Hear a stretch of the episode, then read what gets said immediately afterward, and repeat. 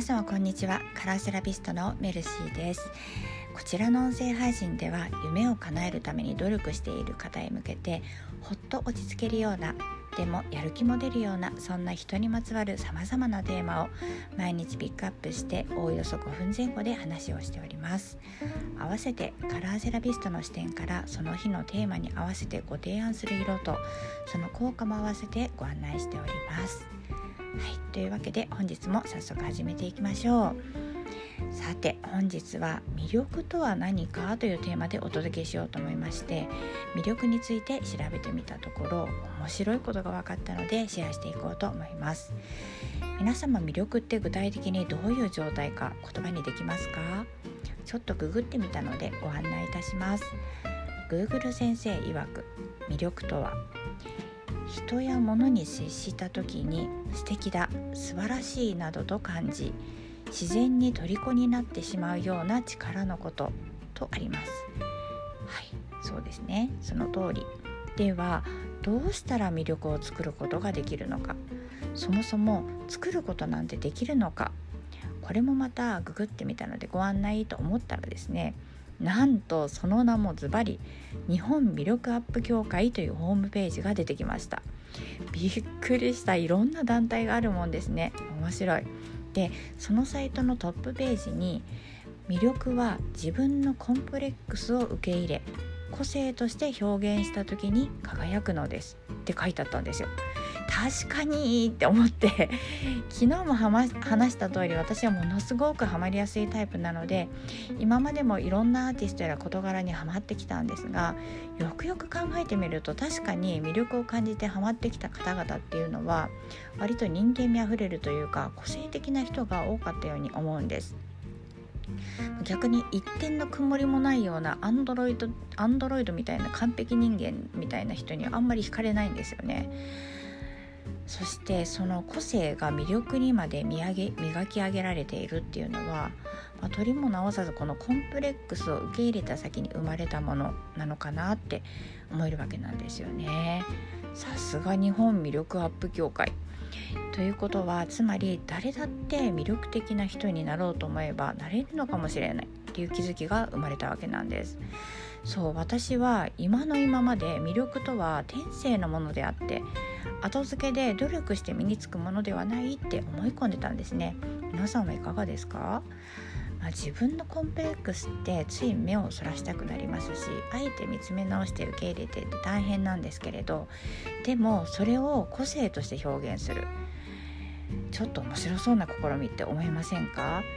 もうすでにお気づきだった方にはもう何を今更な話かもしれませんけれど私にとってはちょっと目から鱗だったので私と同じようにお気づきではなかった目から鱗の皆様は是非隙間時間なんかに考えてみると面白いかもしれません。ということで本日のテーマは以上になりますこ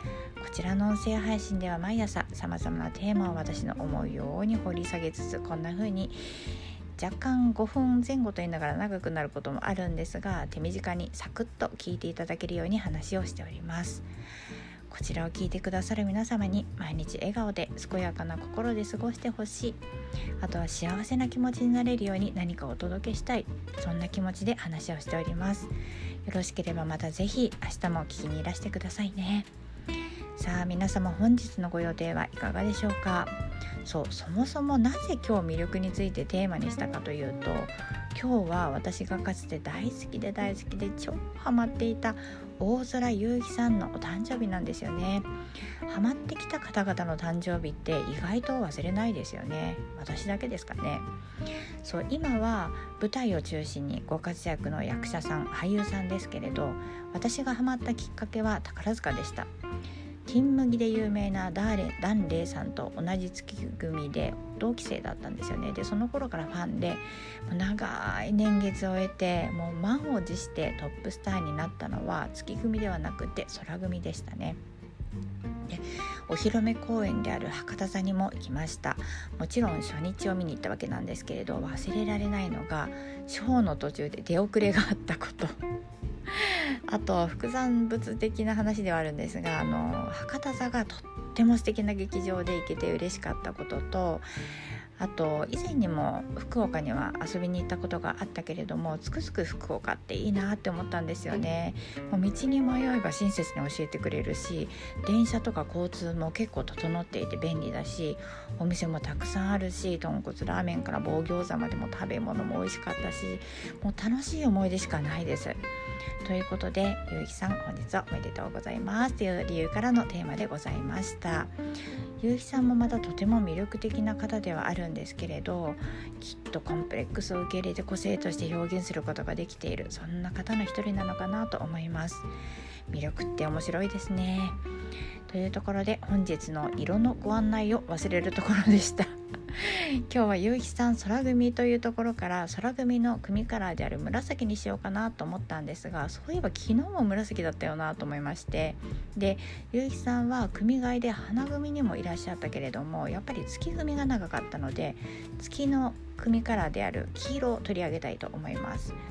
黄色の記憶色イメージ万人がその色に対して抱くイメージは明るさ元気陽気好奇心。あとは希望夢未来天真爛漫などがあります。自己表現力を高めたい時ですとかあとは前向きな気持ちになりたい時。コミュニケーションを活発にしたい時などにも良い効果があるとされています。割と日常生活でポジティブに作用する色ですので小物などで取り入れてま取り入れてみてはいかがでしょうか、まあ、全身黄色って結構勇気いりますよね。というわけで今回は以上になります。本日も最後までお聴きくださいましてありがとうございます。また明日もぜひお待ちしております。ご案内はメルシーでした。それではまた。